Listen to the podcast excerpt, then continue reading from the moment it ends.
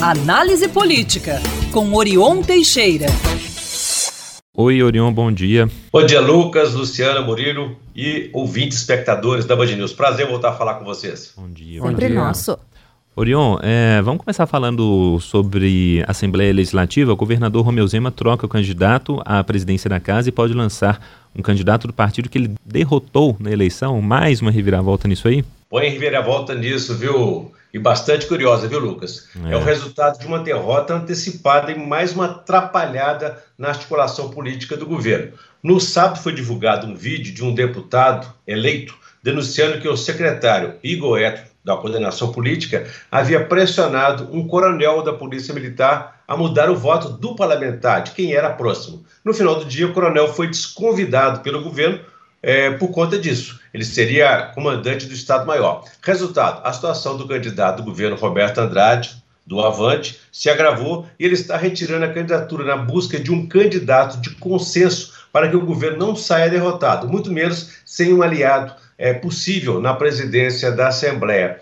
Agora vem a parte mais impensada, mais improvável. O nome que o governo está trabalhando é do partido que ele derrotou nas eleições, o PSD, que apoiou Alexandre Calil, do atual presidente da Assembleia Legislativa, Agostinho Patrus, do ministro das Minas e Energia, Alexandre Silveira, e do presidente do Senado, Rodrigo Pacheco. Ontem, o ministro Alexandre Silveira participou de reunião do seu partido, eh, na qual decidiu lançar o nome do deputado Duarte Bechir. O governo agora tenta evitar uma derrota para Tadeuzinho, do MDB, que sai cada dia mais fortalecido com essas trapalhadas do governo, desde quando o PL retirou a sua candidatura do deputado Antônio Arantes e fechou com Tadeuzinho.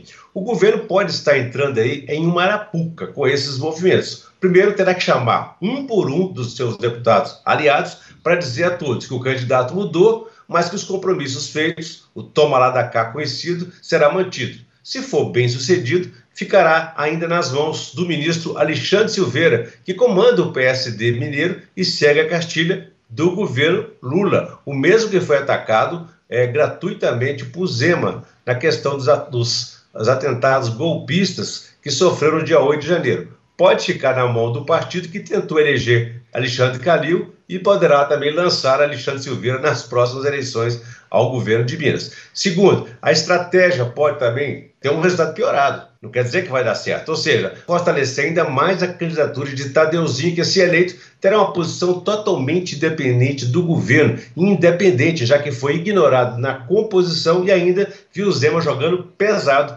contra a candidatura dele.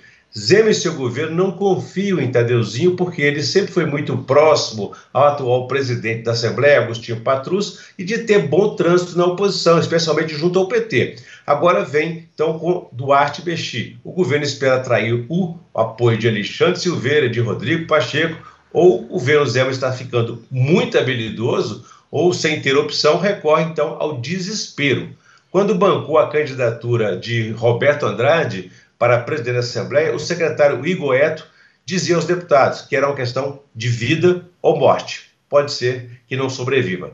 Orion, antes da sua entrada ao vivo, você falava né, sobre decisões importantes que Lula tomou, que reafirmam a autoridade e o compromisso humanitário dele. Então, conte para o nosso ouvinte quais são nessas decisões. Luciano, o governo Lula deu uma atacada de risco no final de semana, quando no sábado trocou o comandante do Exército, apenas após 20 dias de governo e 12 dias depois dos ataques golpistas em Brasília. E havia uma desconfiança sobre a omissão, a negligência do Exército com os atos antidemocráticos, como aqueles que ficaram por 70 dias acampados diante dos quartéis desta força. Após os eventos, essa crise, o comandante do Exército, José Arruda, barrou o governo de investigar e punir militares envolvidos e até mesmo civis que se refugiaram nos acampamentos. A gota d'água foi o descumprimento da ordem de demitir um coronel bolsonarista. Diante da quebra da desconfiança, Lula trocou então o ministro-general Júlio César de Arruda, reafirmando sua autoridade, mas terá que ir com calma, para evitar novas trombadas aí com as forças que ainda estão infiltradas pelo bolsonarismo. Assume então o comandante e general Tomás Miguel Ribeiro Paiva.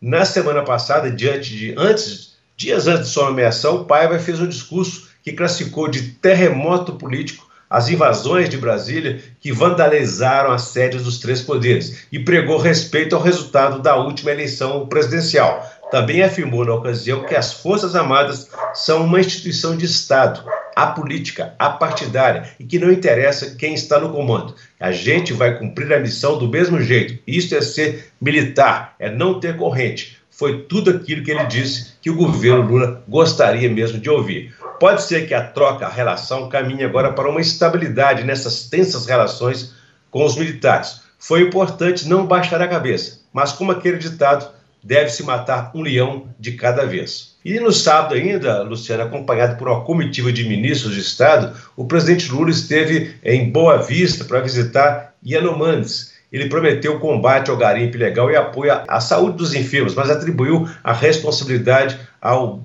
a Bolsonaro e ao seu governo pelo genocídio contra os indígenas. É desumano o que viu, se viu ali e o presidente deixou a presidência, acusou Bolsonaro de, em vez de fazer tanta motociata, que ele tivesse, entre aspas, vergonha e viesse aqui uma vez, quem sabe esse povo não estivesse abandonado como está.